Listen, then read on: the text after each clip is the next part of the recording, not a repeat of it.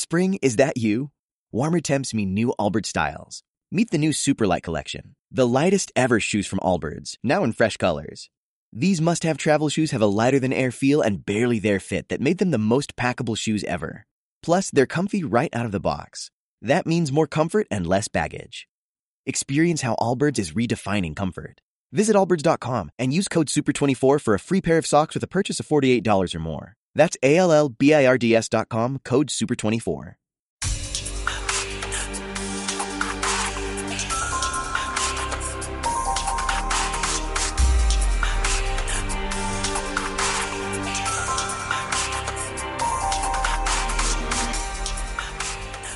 Hola y bienvenidos a Un Bit de Memoria, un nuevo programa de la Red La Tecnología donde queremos contar la historia de la informática de forma sencilla y a través de sus personajes más ilustres. Os habla Pablo Trinidad, profesor de la Escuela de Informática de la Universidad de Sevilla. Y en este episodio conoceremos, entre otras cuestiones, el origen de gran parte de los sistemas operativos actuales y cómo dos galardonados con el prestigioso premio Turing, como son Ken Thompson y Dennis Ritchie, cambiaron el mundo de la informática desde los años 70. Para ello, contamos con la inestimable presencia del doctor Manuel Carro, profesor de la Universidad Politécnica de Madrid y director del Instituto Indea Software. Hola Manuel. Hola, muy buenas Pablo. Pues bueno, venimos aquí a conocer la historia de dos grandes personajes de la informática eh, para contársela a, gente que, bueno, que, es externa a este mundo y de una forma un poco sencilla. Y yo creo que, que en esto me vas a ayudar bastante ¿no? Porque sabes sabe bien la historia y vas a poder mm, sintetizarla, creo yo. Bueno, voy a intentarlo, voy a intentar sintetizarla. Lo que no me ha sido muy fácil, porque la verdad es que Dennis Ritchie y Ken Thompson hicieron muchísimas cosas, más de las que habitualmente se supone, pero vamos a ver si podemos diseccionar su vida y sacar algunas enseñanzas que yo creo que se pueden extraer porque son dos personajes, eh, dos personas eh, increíblemente interesantes, con una vida muy rica y de la cual se puede extraer mucho conocimiento. Pues bueno, un poco por ir poniendo ya en contexto, eh, ambos recibieron el premio Turing en 1983 por sus contribuciones al desarrollo de sistemas operativos en general y la creación de Unix en particular. Sí, si me permites puntualizar algo, mm, ahí los del premio Turing, cuando escriben esa frase tan escueta que lo hacen siempre, se quedaron cortos. Lo que pasa es que no sabían lo que, iban a, lo que iba a venir después, porque si hubiesen sabido, si hubiesen podido ver el futuro, hubiesen puesto muchas más cosas en esa descripción tan somera que, hacen. Y yo creo, por otro lado, creo que es difícil hacer una descripción somera de la vida de científicos como estos y como, como los otros, porque a veces es mucho más complicado escribir algo corto que escribir algo largo. si me permites una, un inciso histórico, algunos de los primeros presidentes de Estados Unidos, Lincoln quizá, en algún momento le preguntaron cuánto tiempo tardaría en preparar un discurso. Y dijo, bueno, depende de la longitud del discurso.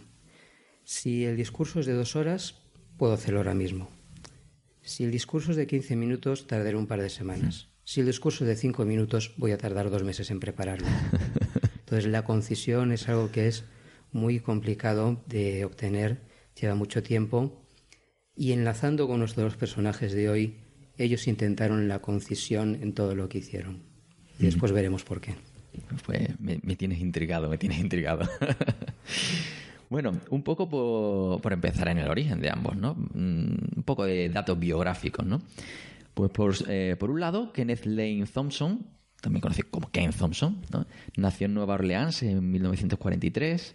En 1965 tiene el grado en ciencias y en el 66, un año más tarde, el máster en ingeniería eléctrica y ciencias de la computación por la Universidad de California en Berkeley.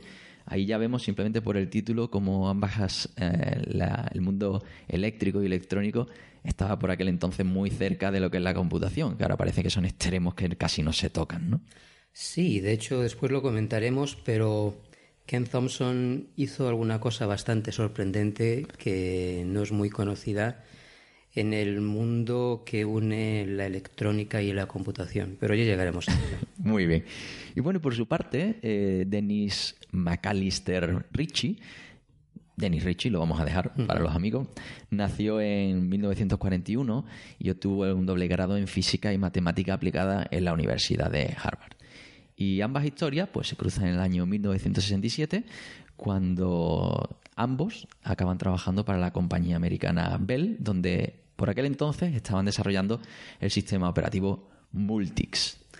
Pues sí, efectivamente. Quiero hacer un pequeño inciso también a algo curioso de la, de la vida de, de, Dennis, ¿no? porque la vida de estas dos personas están llenas de cosas curiosas. Eh, en ninguno de los dos aparece el doctorado. Ken Thompson, que yo, que yo sepa, no llegó a hacer el doctorado. Dennis Ritchie hizo otra cosa más curiosa aún. en muchas universidades norteamericanas, el doctorado, la parte formal, cuando tienes la tesis doctoral, se divide en dos partes. Haces la presentación y luego tienes un cierto tiempo, unos seis meses o algo así, en Stanford, por ejemplo, para dar el volumen con mm. todas las correcciones que te han dado los, los revisores. Uh, Dennis Ritchie hizo la presentación de su doctorado, pero parece que se aburrió y al final no, no entregó el volumen corregido, el volumen final. Entonces, formalmente no tiene el doctorado, aunque haya hecho una presentación de su tesis doctoral. Entonces, es como un doctor sin doctorado que, a pesar de ello, pues ha hecho muy grandes contribuciones a la informática. Muy, muy interesante. Entonces, efectivamente, pues se embarcan en Multics. Entonces, ¿qué es Multics eh, y de dónde sale? Bueno, Multics era un intento del MIT de hacer un sistema operativo para una máquina que en esos momentos estaba siendo, había sido desarrollada por General Electric. General Electric, yo de pequeño tenía una televisión General Electric. Y General Electric es una compañía que yo creo que ya no existe ahora, pero que en la mente de todos está como fabricante de televisores, de eh, electrodomésticos, pero en ese momento también hacía ordenadores. Entonces intentaban separarse un poco de la línea más establecida de mainframes que tenía IBM y que tenía DEC, los fabricantes del PDP-11, del PDP-7 y del PDP-10, que después volveremos a ellos y esta gente del MIT decidieron hacer un sistema operativo bueno, bonito, no barato. Y esto fue la causa del nacimiento de Unix. El nacimiento de Unix vino de un fracaso, como muchas otras cosas. Un fracaso entre comillas. Claro, porque además esa parte de la ingeniería que a veces se, que a veces se olvida que los proyectos hay que hacerlo en en tiempo. Efectivamente. Entonces MIT hizo un contrato con los laboratorios de Bell Labs, que eran AT&T, eh, empezaron a desarrollar un sistema operativo enormemente complejo. Entonces, ¿cuál es la complejidad de este sistema operativo? Este sistema operativo tenía cosas nuevas. Tenía, por ejemplo, lo que ahora llamaríamos un sistema jerárquico de ficheros, es decir, tú puedes tener carpetas y dentro de las carpetas otras carpetas y dentro ficheros. Em, y esto no era así siempre. Esta idea que ahora nos parece natural no existía antes. Eh, Multics además tenía muchos niveles de seguridad eh, porque querían también destinarlo a, un, aplicaciones militares, digamos, ¿no? Donde uno quería tener una seguridad absoluta de qué procesos o qué programas tenían permisos para hacer determinadas cosas, porque esto iba a ser un sistema multiusuario. Es decir, ya no era un sistema donde corría los trabajos de una persona en un momento, entonces cuando corre el trabajo del general, nadie lo ve, luego corre el del capitán y el del general puede verlo. Mm. Quizá no fuese así, pero en un entorno militar los distintos trabajos, las distintas tareas tienen una jerarquía diferente y hay que guardar los datos. Esto iba a ser un trabajo, em, un sistema operativo que tuviese un trabajo multiusuario. Entonces, en el mismo momento pueden estar ejecutándose programas de distintos niveles, de distintos rangos, con distintos permisos para acceder a determinada a, diferentes partes de la, de la máquina, digamos, ¿no? Entonces todo esto lo hacía muy, muy, muy complicado. Resultado, el procedimiento y el proceso de elaboración se enlentecía, se iba haciendo más lento, no se cumplían plazos y entonces Bell, que era una compañía que tenía que ganar dinero, poco a poco fue retirándose, retirándose, retirándose, como dicen los eh, americanos, tiraron del enchufe y se retiraron completamente antes de que finalizase Multics. Como una cosa, un mm, dato interesante, Multics al final se terminó haciendo, se instaló y la última ejecución de Multics que yo he encontrado fue en el año 2000 en Francia. Y entonces sí que funcionó durante, durante bastante tiempo. Pero Bell se retiró. Y entonces, ¿qué tenemos? Tenemos a dos grandes profesionales, dos hackers, con las de la ley, uno más hacker que el otro, pero bueno, Thompson y Richie, junto con otra gente que había en Bell en ese momento, que a los que estén en, este, en estos temas nos suenan, Brian Kernigan y Rob Pike, por ejemplo, estaban mm. todos allí, pero Dennis y Richie se encontraron aburridos y sin nada que hacer, entre comillas, ¿no? porque siempre hicieron muchas cosas. Y la historia cuenta que estaban un poco resentidos con el trabajo de Multics, pero que les parecía atractivo. Decía, esto está bien, esto de hacer un sistema operativo mola, pero nos han hecho hacer un sistema operativo muy complicado. Y entonces dijeron, vamos a hacer un sistema operativo más sencillo. Y parece ser que Thomson se encontró ahí en una esquina un PDP-7, que era un ordenador relativamente pequeño mm. para aquella época, que tiene una arquitectura buena, pero que el software que venía con el sistema operativo y todo eso no era muy bueno. Y entonces Ken Thompson dijo, un día se levantó por la mañana y dijo, voy a escribir un sistema operativo para el PDP-7. entonces se puso allí a escribir un sistema operativo. Y entonces empezó a escribir una cosa que tenía algunas ideas de Multics, como por ejemplo el sistema de ficheros y la idea de procesos, pero mucho más sencillo. Y cuenta la historia que como una especie de de bromita le llamó Unix, porque en ese momento el sistema operativo que estaba escribiendo era uniusuario en lugar de Multics, que era multiusuario. Entonces dijo, voy a hacerlo más sencillo porque Multics rompió porque era monolítico, en una sola cosa, todo estaba mezclado mm. con todo y era demasiado complicado. Entonces vamos a hacer algo que sea mucho más modular. Y dicen ellos dos varias veces, Unix es el resultado de tomar unos principios y llevarlos hasta el límite, sin hacer concesiones en todo lo posible. Entonces, como otra técnica que quiero decir con que sea más, más modular. Bueno, quiero decir que hay diferentes partes del sistema operativo, aunque fuese un único programa, hay diferentes partes del sistema operativo que podían cambiar de manera diferente. Por ejemplo, el planificador de procesos, que decide qué programa o qué aplicación debe ejecutarse en cada momento. Pues eso es algo que toma unas decisiones en función a tiempo de mm. ejecución, memoria, carga, puede mirar a muchas cosas. Esa era una parte que en Unix se podía separar y se podía poner un código distinto. Y no pasaba nada porque el interfaz, la relación entre ese módulo y el resto del sistema operativo está bien clara. Mm.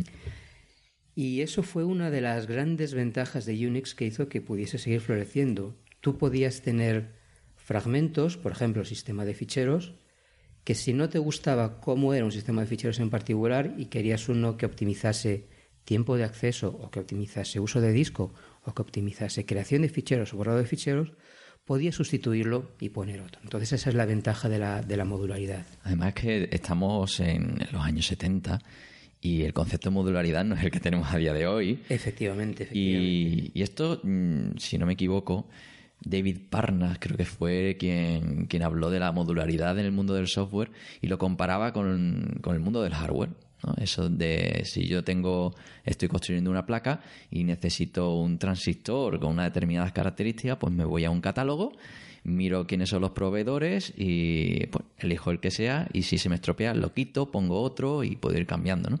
Entonces, esa fue una de las grandes contribuciones por la que se le recuerda a Parnas y, bueno, también en eso, sí, la teoría eh, era un visionario, pero el, cómo eso se ejecutaba y se llevaba a cabo no era trivial, que es donde yo creo que ellos también dieron un, salto, ¿no? Sí, efectivamente. Por eso en lo que se en las razones para darles el premio Turing se habla de la teoría de sistemas operativos.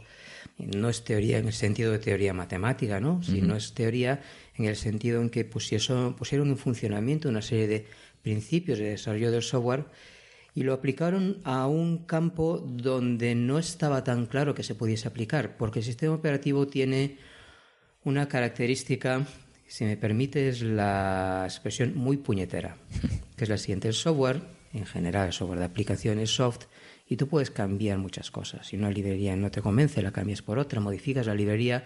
Es decir, es maleable. En el sistema operativo llega un momento en que te encuentras con el hardware, que tienes que hablar con una cosa física que funciona como funciona y no la puedes cambiar. En teoría sí se puede cambiar hasta ciertos límites, los límites que te da la física, pero el chip que compras está así y tú no le vas a convencer a la compañía de semiconductores que tu chip funcione de una manera distinta. Y los chips que funcionan como funcionan, como digo, están sometidos a leyes y problemas físicos. Entonces, la velocidad, los protocolos, qué se puede hacer y qué no se puede hacer, te tienes que adaptar. Y cualquiera que haya hecho programación a ese nivel sabe que no es sencillo, porque hay decisiones de diseño que tienes que tomar y que no son simples. Entonces, aplicar modularidad para poder esconder toda esa capa y tener un sistema operativo que sea fácilmente adaptable a diversas condiciones es un salto conceptual. Y yo creo que esto es a lo que se refiere el, premio Turing cuando dice la teoría de sistemas operativos. Sí, esa parte de los sistemas operativos en general. Efectivamente. Que no es solo porque el, Unix haya llegado a sistemas operativos muy actuales y que utilizamos muchos a día de hoy. Mm, que ya hablaremos de Después hablaremos de ello. Entonces, esto es lo que estaba haciendo, en particular Ken Thompson, que siempre fue el que estuvo más pegado al desarrollo, desarrollo de Unix. Eh, como una caracterización genérica, Ken Thompson fue siempre el más práctico, digamos, y Dennis Ritchie fue un poco el más teórico, el más conceptual. Eh, y, por ejemplo, que una cosa que hizo Dennis Ritchie bastante fue escribir libros. Escribió muchos libros sobre cosas que no había desarrollado. Ken Thompson, yo no he encontrado ninguna referencia en ningún libro suyo. Entonces él se dedicaba a sentarse y tirar líneas de código y lo hacía fenomenalmente bien. Em, como curiosidad, mientras Ken Thompson estaba trabajando en Multics y Dennis Ritchie también estaba trabajando en Multics, Dennis Ritchie hacía cosas como, por ejemplo, desarrollar ataques contra cifrados del gobierno de los Estados Unidos y desarrolló ataques contra un cifrado que se llamaban el, M209, que permitía decodificar mensajes de cierta longitud y mayores. Y la NSA, ya en aquellos momentos, estamos hablando de 69-70, le dijo, es muy bonito, pero no se lo digas a nadie. Porque esto se sigue usando. Hay países en los que esto se usa, mm. entonces casi mejor no lo publiques. O no lo dice a nosotros para poder descifrar los mensajes de otros y dejamos de usarlo. Entonces, en el 72, Ken Thompson, ahí en su rincón con su PDP-7, hace la primera versión de Unix y empieza una cosa a la que después me voy a referir que se llama Bell con dos ellas, Belle, ¿no? Como Bella, que es un juego de palabras con Bell, la compañía en la que trabajaba. Tiene que ver con el ajedrez, pero me voy a referir a esta historia de Bell cuando la cerremos bastantes años después. Entonces, hace Unix, empieza a intentar hacer ports y se dan cuenta de que una manera para hacer ports y para hacerlo todo más manejable es que no se puede escribir todo en ensamblador. Hasta ese momento casi todos los sistemas operativos estaban escritos en un lenguaje de muy bajo nivel que te permite el control más directo de la máquina, que es ensamblador, pero que por lo mismo es muy complicado de, escribir, es muy largo, es muy fácil de cometer errores. Y entonces por varias cuestiones que también me referiré después, eh, empezaron a tener la necesidad de hacer un sistema operativo que se pudiese ejecutar en varias máquinas.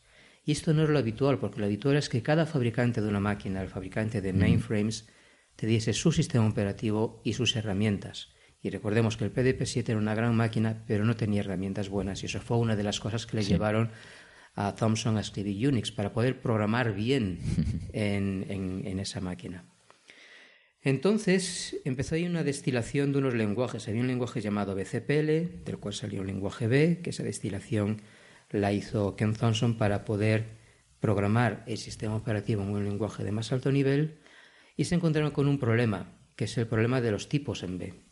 Eh, en realidad los lenguajes eh, procedimentales, tengamos en cuenta que no estamos hablando de orientación a objetos ni nada, estamos hablando de bucles while, bucles for, variables y, vectores y casi ni, referencias, pero sí había referencias, pero en fin, no había los tipos de datos que tenemos ahora. Se encontraron con algo tan sencillo como en las máquinas anteriores las palabras de memoria solo tenían un tamaño y de repente en el PDP uno puede direccionar bytes, dobles bytes y, conjuntos de bytes más grandes. Y B no podía hacer esto. Entonces empezaron a refinarlo y sacaron el lenguaje C que es el que viene después de B. Y digo, sacaron, no fue tan inmediato. En realidad, Dennis Ritchie dice que el lenguaje C salió de crear un lenguaje que cubriese las necesidades para hacer, para escribir en él un sistema operativo. Entonces siempre hubo un juego entre el lenguaje C y lo que se necesitaba en el sistema operativo y en parte por eso es un lenguaje que se adapta tan bien a hacer programación de sistemas, Mm. porque se le ha llamado muchas veces eh, un ensamblador glorificado. y eso también dice Dennis Ritchie, que eso a la vez es un insulto, pero es una alabanza, porque es, es lo que querían. O sea, Sí. Puedes intentar insultarlo, pero es que es bueno, es lo que queríamos. Claro, pues al final desde el mismo lenguaje C tú puedes tener, puedes escribir eh, ensamblador de forma nativa, Sí. es decir, y también pues mm, puedes hacer muchas cosas que no se podrían que no se pueden hacer a nivel de tipado y también y, y olvidarte incluso de lo que hay en la máquina. Entonces es un, un lenguaje muy flexible. Quien quiere control tiene control y quien no eh, pues se puede olvidar de muchos detalles. Evidentemente a día de hoy ese nivel de abstracción ha ido elevándose, las máquinas son tienen cada vez más capas por el camino y, y entonces pues por eso el lenguaje C que se le enseña a muchos estudiantes en primero de carrera y todavía se utiliza mucho, sobre todo en sistemas empotrados, eh, que están muy cercanos al hardware, pues se sigue utilizando a día de hoy Muchísimo. con, su, con sus vertientes, ¿no? Yo creo que una de estas encuestas sobre cuánto se usa un lenguaje determinado utilizando repositorios libres, creo que el, no sé si el 20 o 25% de los proyectos que en GitHub están escritos en C hoy, hoy en día. Entonces sí, en su momento fue el lenguaje más utilizado. Yo he hecho decenas, sino centenares de líneas de código en C y sigo escribiendo en, en- en C. Yo también. Y, y efectivamente es un lenguaje que en su momento cumplió su función, ahora mismo para otras funciones está sobrepasado por otros, por otros lenguajes. Y aquí es donde entra nuestro amigo Richie, que dijo, pues yo voy a hacer el compilador para este lenguaje. Entonces Richie se siente y hace un compilador para C, metiéndole las cosas al lenguaje que iban haciendo falta. Entonces Richie, si conocéis el libro de C Programming Language, que salió muchos años después, pues Richie es uno, uno de los autores. Son Kernigan y Richie. Que ese es el- el otro- ese otro, Ese otro pack de dos, pues Richie ha formado dos grandes duetos aquí en, de la historia de la informática, ¿no? Y ese es el libro de cabecera con el que muchos aprendieron a programar en, en C. Para mi gusto no es el mejor. Si alguien quiere, mi recomendación siempre ha sido, eh, se, se me acaba de olvidar, ah, eso, eh, Herbert Shield, guía de autoaprendizaje en C que para mí es uno de los grandes libros eh, de aprendizaje. Es una persona que escribe muy buenos libros de, de estos introductorios. Mm, Así que, bueno, esa es mi recomendación, que ya lo, lo pondremos en los enlaces del, del programa. Sí, efectivamente. Hay que tener en cuenta que este de este libro se han hecho dos ediciones diferentes, o sea, quiero decir, no reimpresiones, sino ediciones. El primero y el del Kernigan en Richie eh, C y la reimpresión de ANSI, nada más. Y el primero fue un tutorial, pero durante mucho tiempo se tomó como eh, la referencia del lenguaje C, aunque no Sí. es un manual de referencia. Pero tiene una cosa curiosa y es que, o sea, primero, es muy pequeño. El libro creo que son 150 páginas o algo así. Es algo que te puedes leer en pocos días y entenderlo. Y todos los ejemplos que tiene son ejemplos reales. No son ejemplos de una señora va a la frutería y quiere comprar mm, y entonces te escribes un programa en lenguaje C para ir a la frutería. No. Yo quiero leer de un terminal y el terminal termina las líneas de caracteres de esta manera y de esta manera, excepto si la línea tiene menos de tantos, entonces termina de esta manera. Vamos a ver cómo se programa son ejemplos reales, todos son ejemplos reales que han salido o bien de programación de sistemas o bien de, programas de usuario. Y en ese sentido es muy encomiable. Y no solo eso, es cierto que como introducción el lenguaje C hoy en día eh, está un poco atrasada porque el lenguaje ha ido evolucionando, Sí. Pero es un ejemplo de escritura técnica y se ha puesto siempre como un ejemplo de cómo escribir un texto técnico. Concisión y cosas útiles. Piénsate los ejemplos, piensa lo que quieres decir, dilo bien y haz que cada ejemplo cumpla un, objetivo. Bueno, pues en estos momentos, eh, 1972, compilador para C, eh, Ken Thompson empieza a hacer ports a otras máquinas, eh, Richie trabaja también en el sistema operativo, en la parte de entrada y salida, en el desarrollo del lenguaje. Entonces aquí aparece una cosa muy curiosa que tiene que ver con la telefonía americana, que es la siguiente. Bell era una compañía de teléfonos Mm. que en un momento determinado tuvo un monopolio, era The Bell Company.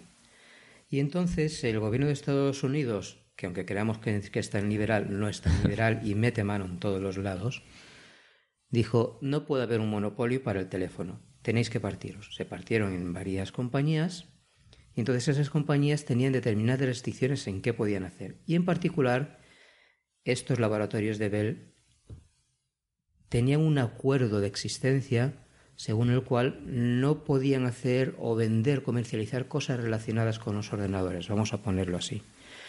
Y entonces tenían ahí un sistema operativo que a todos los que estaban alrededor les parecía fantástico, porque era rápido, era potente, era usable, tenía las cosas que ahora creemos que todos los sistemas operativos tienen, pero que en su momento no los tenían, y no podían venderlo.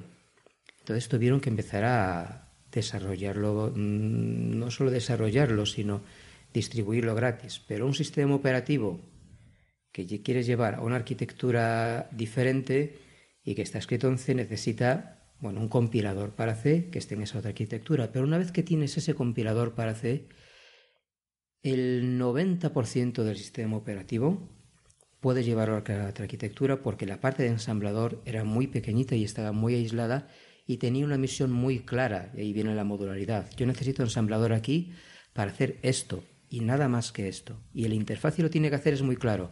Y si lo tenemos que reimplementar en otra máquina, no hay que utilizar exactamente un código que imite lo que hace, solo que tenga la misma funcionalidad.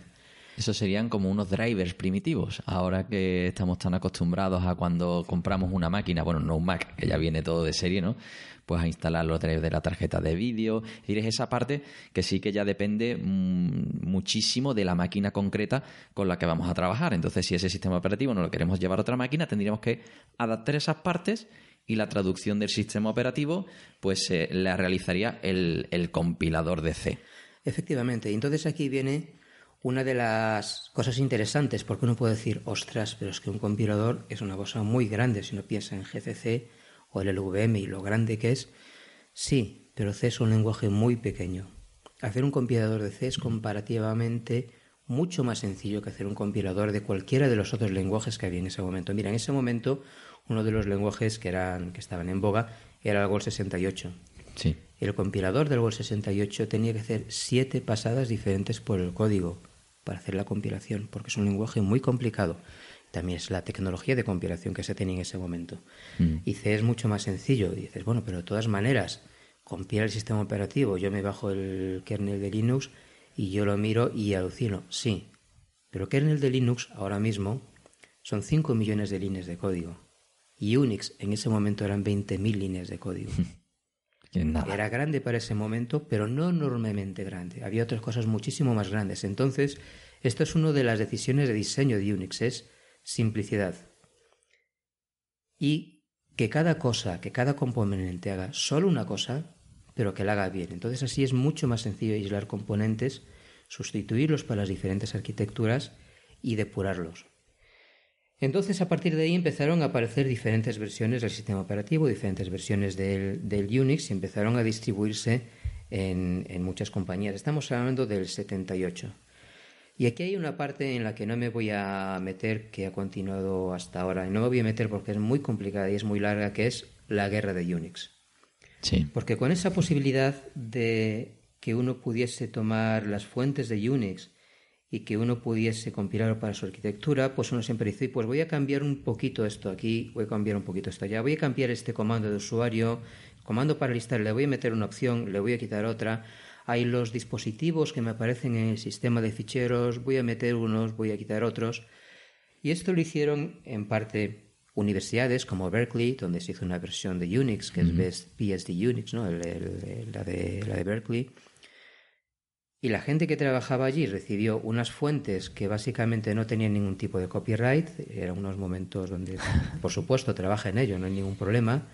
Pero cuando empiezas a trabajar en ello ya tu trabajo en esas fuentes queda, digamos, contaminado por copyrights y contaminado por diversas, eh, digamos, derechos que tiene el que te emplea sobre tu trabajo. En paralelo, Unix dejó de ser un producto meramente académico y empezó a aparecer en grandes sistemas de proceso de datos y empezaron, empezó a ser utilizado por compañías como Nobel, por ejemplo, QNX, IBM. Otras, IBM. Likes, famoso. Likes, Apple más adelante, efectivamente. Y entonces ya empezaron a pelearse sobre, no, tú lo que tienes es Unix, pero no le puedes llamar Unix. No, este trocito que tienes tú realmente era mío, porque ahí escribió pues un punto y coma un empleado mío hace tres años. Esto fue un problema, fue un problema tan grande que hace unos quizá diez años o algo así, una compañía llamada Nobel se supone que tenía los derechos exclusivos sobre Unix lo cual podía hacer que todas las versiones de Linux fuesen en cierto sentido ilegales o tuviesen que pagar. Esto al final desapareció, no os preocupéis, no hay que pagar. Lo estoy contando muy, muy por encima, pero esta guerra de Unix es algo que duró muchos años y fue muy complicada. Y el que esté interesado en este tipo de temas relacionados con el copyright, le recomiendo que... Sí, porque además todo el tema de las licencias que a día de hoy tenemos en el mundo del software libre pues eh, se fueron desarrollando a base de cacharrazos, ¿no? Y, Efectivamente. Y, todo empezó por, eh, precisamente por ese movimiento antimonopolista que, que, generó ese problema impredecible en ese momento y que, que, bueno, que a día de hoy ya es bastante estable. Y sí que la licencia FreeBSD eh, es una de las, de las que surgió a raíz de la relación con Berkeley ¿no? y, todas estas que conocemos un poco a, día de hoy. Pero bueno, eso ya es harina de otro costal. ¿no? Bueno, pues estamos en 1980, Unix se usa en muchísimos sitios, eh, hay muchas compañías que lo utilizan, muchas compañías que desarrollan eh, software basado en Unix y que lo desarrollan para sus, para, para sus arquitecturas. Y entonces, ¿qué hacen Dennis y Richie? Realmente ya no trabajan más en Unix entonces se acabó y tres años después, después les dan el Turing. Pues no. Eh, Dennis Ritchie. Eh, Ken Thompson y Dennis Ritchie. Em, Ken Thompson se pone a trabajar en una cosa llamada Plan 9, que es un sistema operativo distribuido que intenta tomar las ideas de Unix y ver si se pueden aplicar a un entorno distribuido. Plan 9, eh, bueno, se sigue usando en algunos sitios, y hay cosas que quedan de Plan 9 en varios ambientes. Por ejemplo, eh, no sé si los que nos escuchan conocen, imagino que sí, un sistema de digamos, retransmisión de ventanas que se llama VNC, que se usa para hacer desktops virtuales. Que sí, el escritorio remoto. Bueno, es que hay varias versiones de escritorio de remoto. Está el de Windows, que es RDP, y está el otro, el otro. que es que es VNC. VNC era basado en el sistema de ventanas, en la manera de tener ventanas remotas en Plan 9. Y hay cosas de los sistemas de ficheros de Plan 9 que se siguen usando en backup. Por ejemplo, Plan 9 tenía un sistema de ficheros de solo escritura, donde tú solo podías añadir cosas y se usa eh, para hacer backups que no quieres borrar, porque te asegura que cada cosa que metes en el, en el disco básicamente es imposible de borrar a no ser que te metas en las tripas. Es decir, no lo puedes borrar por error, lo, tienes que borrar con un esfuerzo tremendo que casi significa reescribir drivers del sistema operativo. Y en ese momento Denis, bueno, pues es eh, jefe del departamento en, en Bell Labs. Y entre el 80 y el 82, aparte de trabajar en Plan 9, Ken Thompson sigue desarrollando el Bell al que me refería hace algún tiempo, que es un programa para jugar al ajedrez. Entonces empezó a jugar al ajedrez con su programa. Bueno, Ken Thompson jugaba al ajedrez y con otro experto en ajedrez trabajaron a hacer no solo un programa que jugase al ajedrez, sino un hardware que jugase al ajedrez. Al final acabaron teniendo una máquina con unos 1200 chips que jugaba al ajedrez y fue la primera máquina en alcanzar el título de maestro en Estados Unidos. Y durante tres años fue el ganador del campeonato de ACM en ajedrez. Por eso digo que Ken Thompson y Dennis Ritchie también hacen, han hecho muchas cosas. Y Ken Thompson consiguió cambiar las reglas del juego del ajedrez. Eso, eso no me lo creo. Eh, Cuéntamelo. Lo consiguió y no lo consiguió. Y vamos a ver por qué. Creo una variante. No exactamente, veréis. Una de las cosas que hacía esa máquina es eh, que tenía una tabla muy completa de finales de ajedrez. Entonces, mm. un final de ajedrez, para lo que no esté en el, en el meollo, es que cuando te quedan pocas piezas, hay determinadas combinaciones de piezas para las cuales hay finales que son, eh, digamos, básicamente estándares, sabes cómo hacerlo, ¿no? eh, dos torres contra rey, eh, dos alfiles contra rey. Hay combinaciones que, no, que se sabe que no se pueden hacer, que pueden ir hasta, hasta el infinito. ¿no? Por ejemplo, alfil contra rey, pues el rey siempre se puede. Siempre puede La mínima era alfil y caballo, compleja, por cierto. Muy compleja, muy compleja. Entonces, tenía una tabla de finales muy completa. Y en el ajedrez hay una regla. Bueno, hay varios juegos de reglas de ajedrez, ¿no? Varios, varias variantes. Pero una de las variantes dice que si uno hace una partida en la cual durante 50 movimientos no se ha movido un peón y no se ha comido una pieza, entonces esa partida es tablas. Es verdad.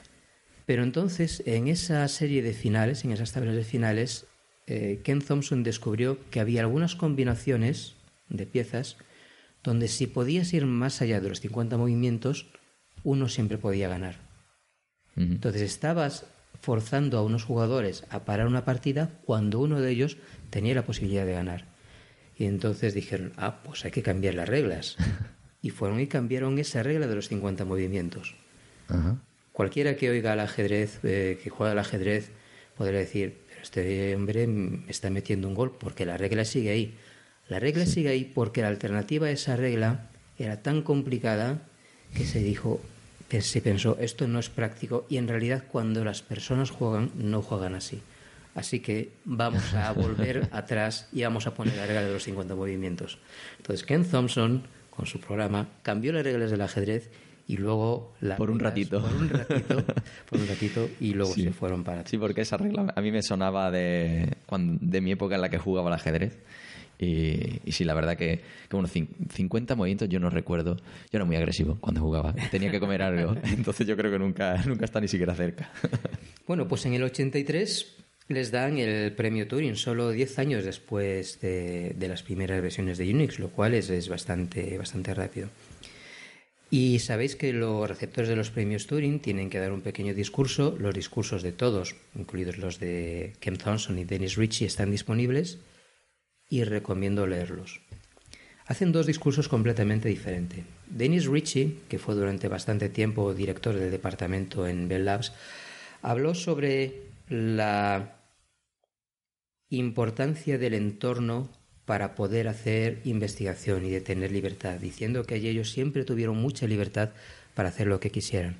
También es cierto que parte de la libertad la tenían porque Dennis Richard era el director del departamento de sistemas de computación, pero bien, eh, a él le dejaron libertad para dar libertad.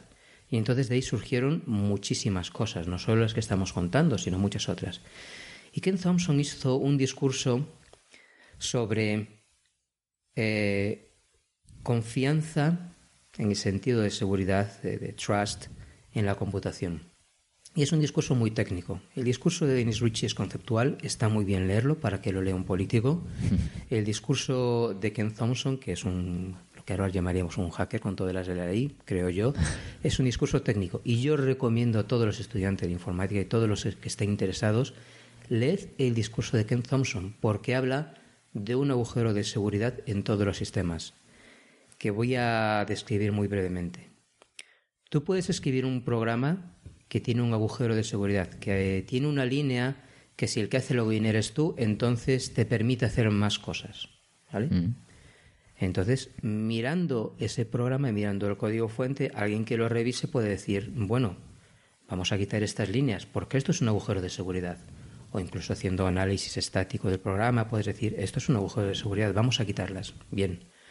Pero ese programa que tú escribes con texto después se compila a un programa ejecutable mediante un compilador.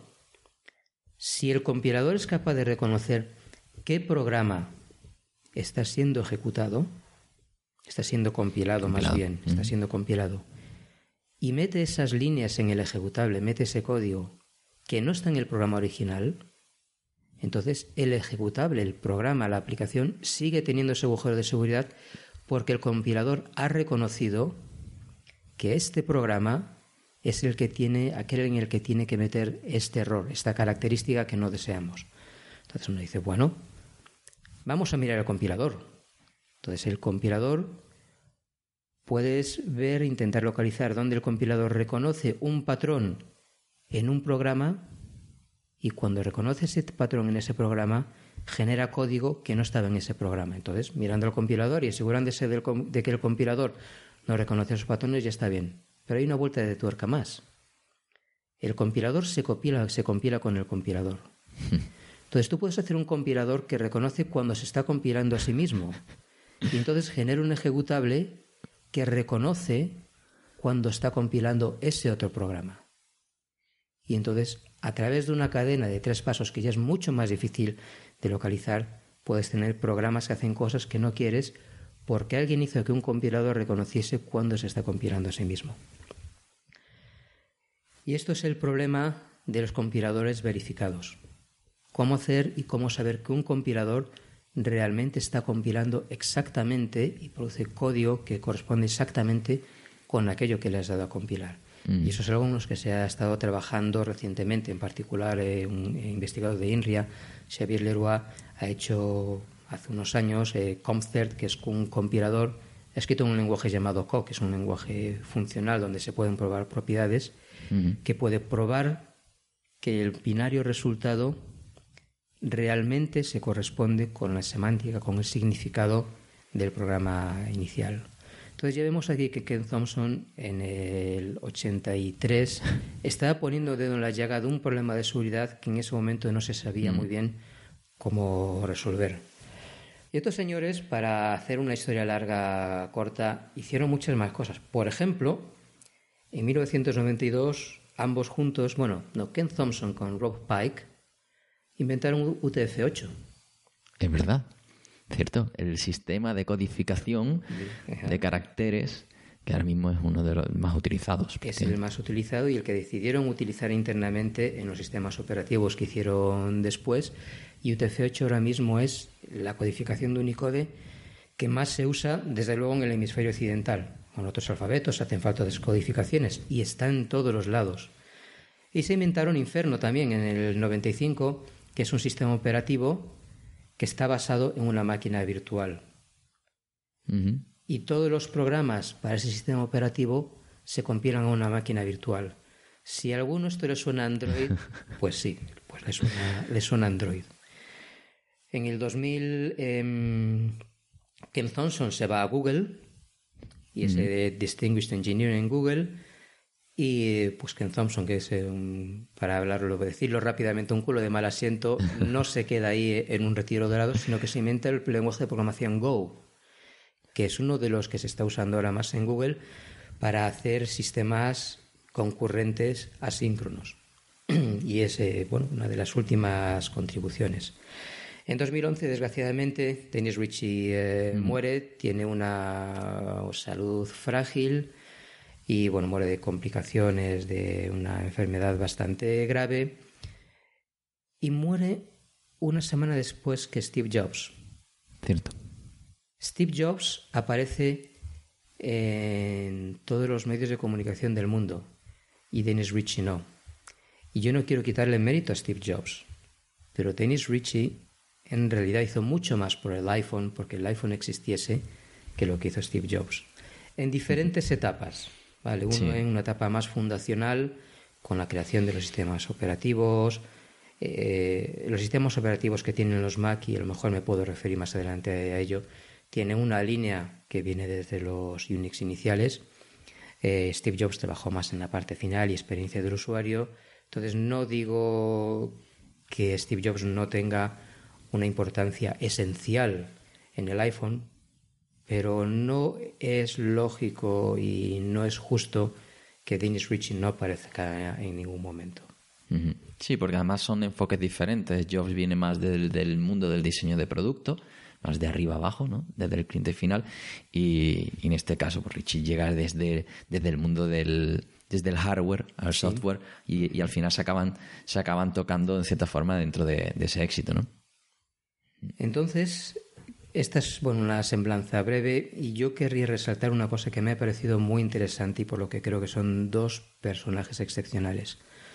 Si pensamos en todo lo que han hecho, todos los palos que han tocado, yo creo que se puede estudiar una carrera de informática o quizá el 90% o el 95% de la carrera de informática mirando a lo que han hecho estas dos personas y poniéndolo en su momento, no, porque sistemas operativos hardware, diseño de lenguajes de programación, diseño de compiladores, incluso inteligencia artificial, si uno piensa en Bell y todo eso, sistemas distribuidos, codificación de datos, es que, es, que, lo han, tocado de todo. Es que han hecho de todo. Mm. La verdad que es, es apasionante. Eh, bueno, también eran otros tiempos en los que la distancia eh, desde el usuario final a, la máquina era mucho más corta. Ahí tenemos esa cifra de 50.000 líneas de código para un sistema operativo con muchísimas funcionalidades, ¿no?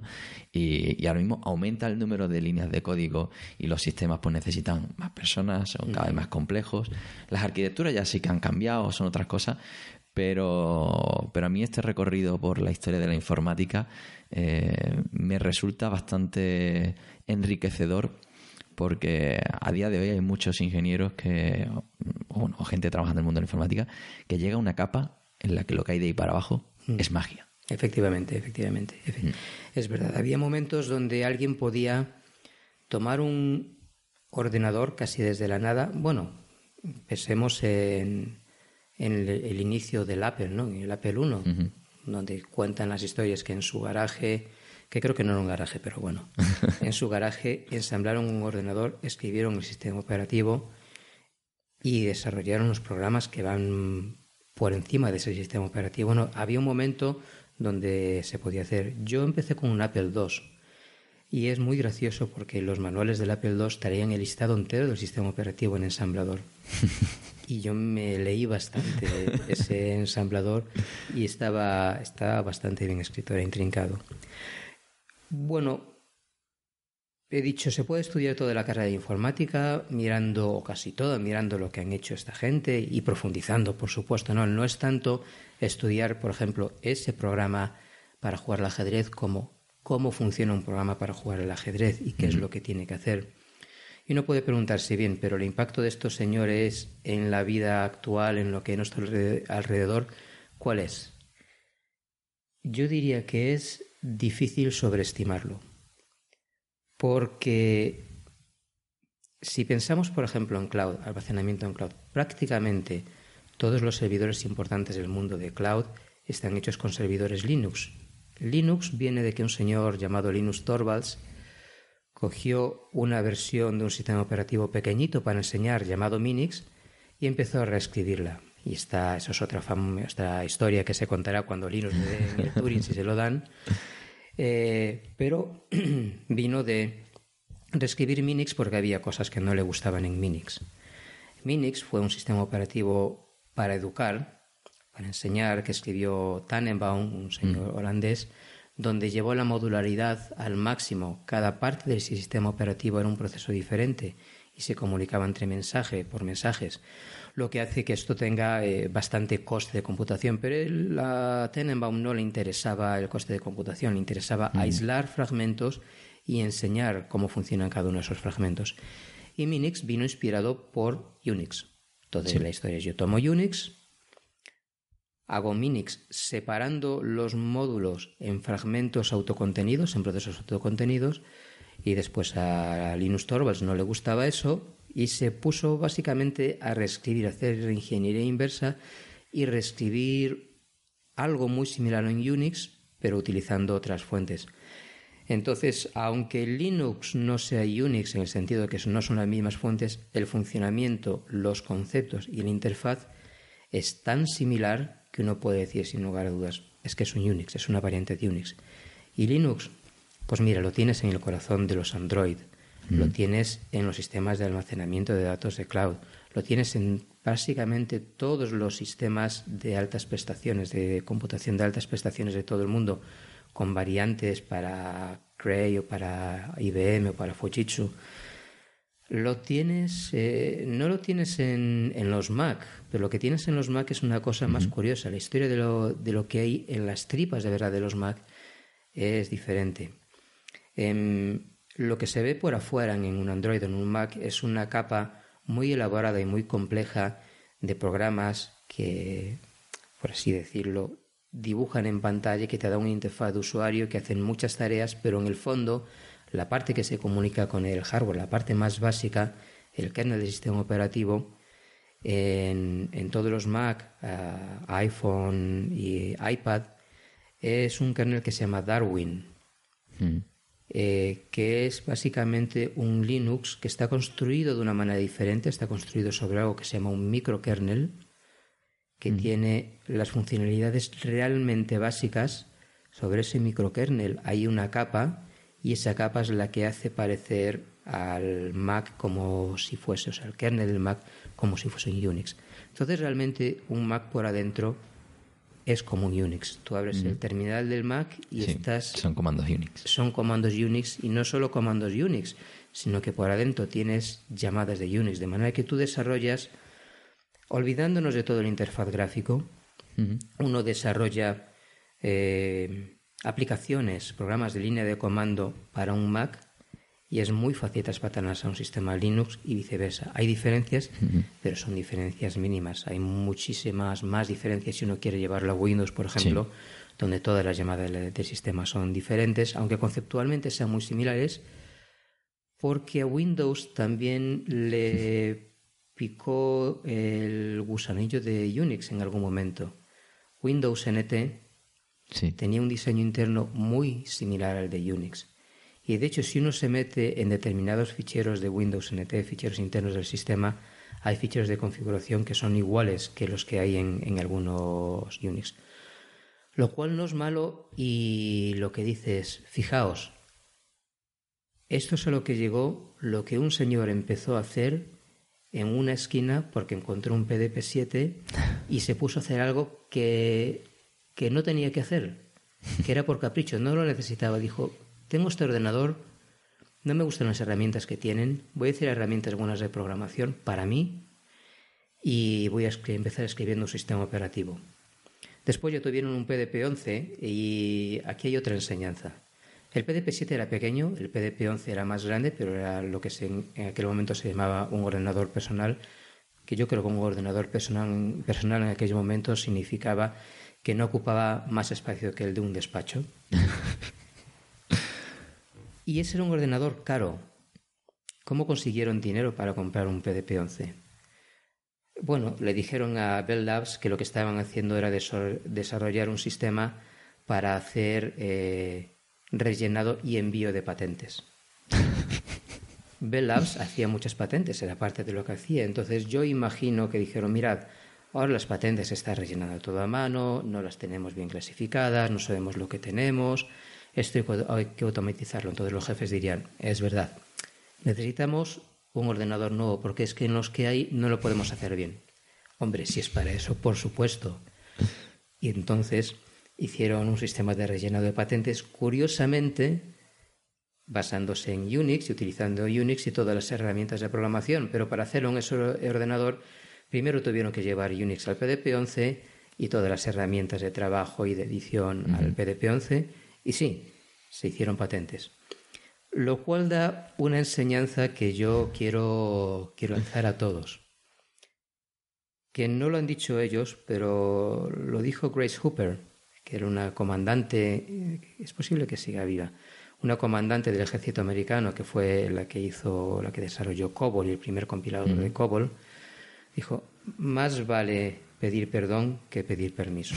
Porque si uno lee la historia de Grace Hooper, que aunque no sea un premio Turing, yo creo que de- debía desarrollarle, dedicarle un, un, lo episodio apuntamos en algún momento. Ella decía que todo lo que hizo, o casi todo lo que hizo, fue a base de no pedir permiso. Y estos no pidieron permiso. Dijeron, digamos, una mentira inocente. Vamos a desarrollar un sistema para enviar patentes, lo cual fue verdad, pero el fin justifica los medios. Lo hicieron y sobredimensionaron el problema, aumentaron los costes, pero Pero, pero después los resultados han sido espectaculares. Eh, casi todo lo que tocamos, UTF-8, eh, sistemas operativos distribuidos, Linux, almacenamiento en cloud. Hay un chiste que leí hace poco donde un niño le pregunta a su padre, papá, ¿de qué están hechas las nubes? Mire, hijo, principalmente de servidores Linux.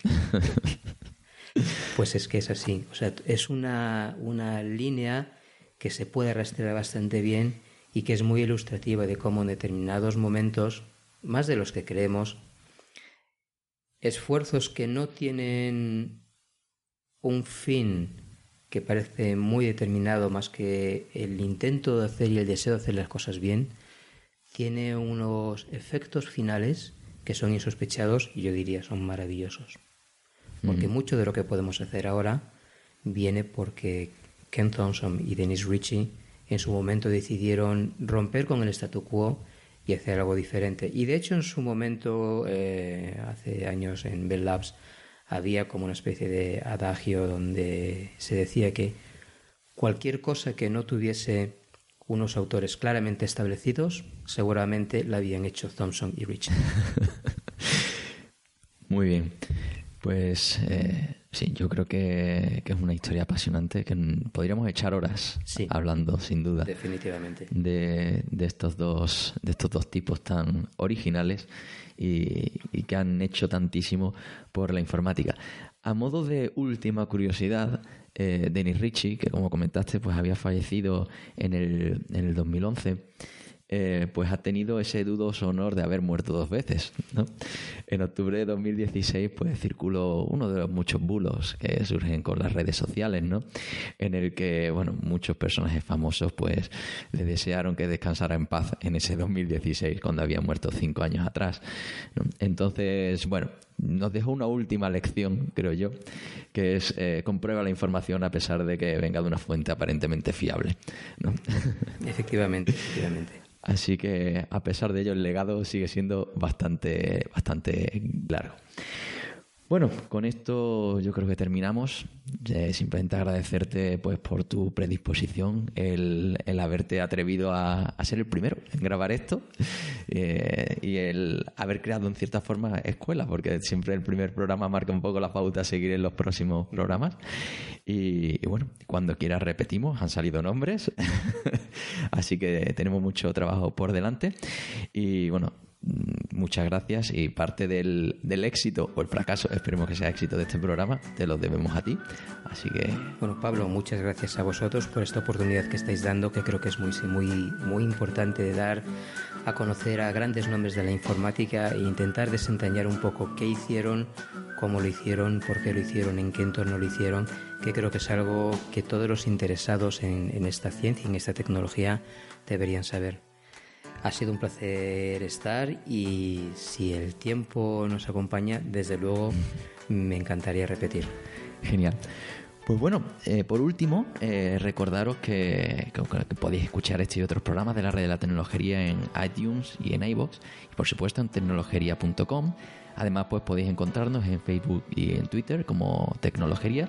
Y si queréis escribirnos, siempre podéis hacerlo a hola.tecnologería.com por ultimísimo ya, eh, bueno, este programa lo hemos grabado en, Tenerife, nos hemos ido a, la laguna, a la Universidad de la Laguna, donde estamos celebrando pues las jornadas SISTEDES, donde muchas personas del mundo de la informática y de la investigación en España pues nos encontramos aquí y hemos aprovechado esta ocasión para, vernos las caras y, grabar en persona que siempre es mucho, es mucho más agradecido que grabar a distancia ¿no?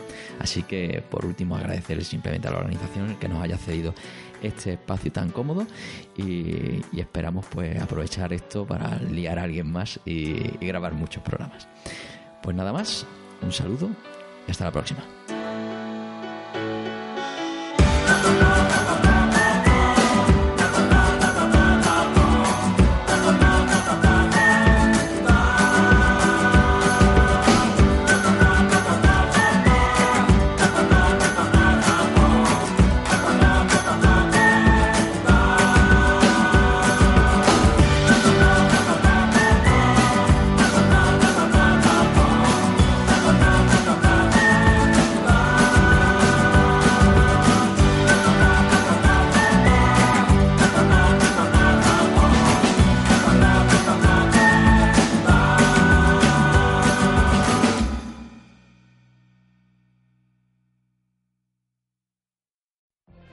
What if you could have a career where the opportunities are as vast as our nation, where it's not about mission statements, but a shared mission? At U.S. Customs and Border Protection, we go beyond to protect more than borders, from ship to shore, air to ground, cities to local communities. CBP agents and officers are keeping people safe Join U.S. Customs and Border Protection and go beyond for something far greater than yourself. Learn more at cbp.gov/careers.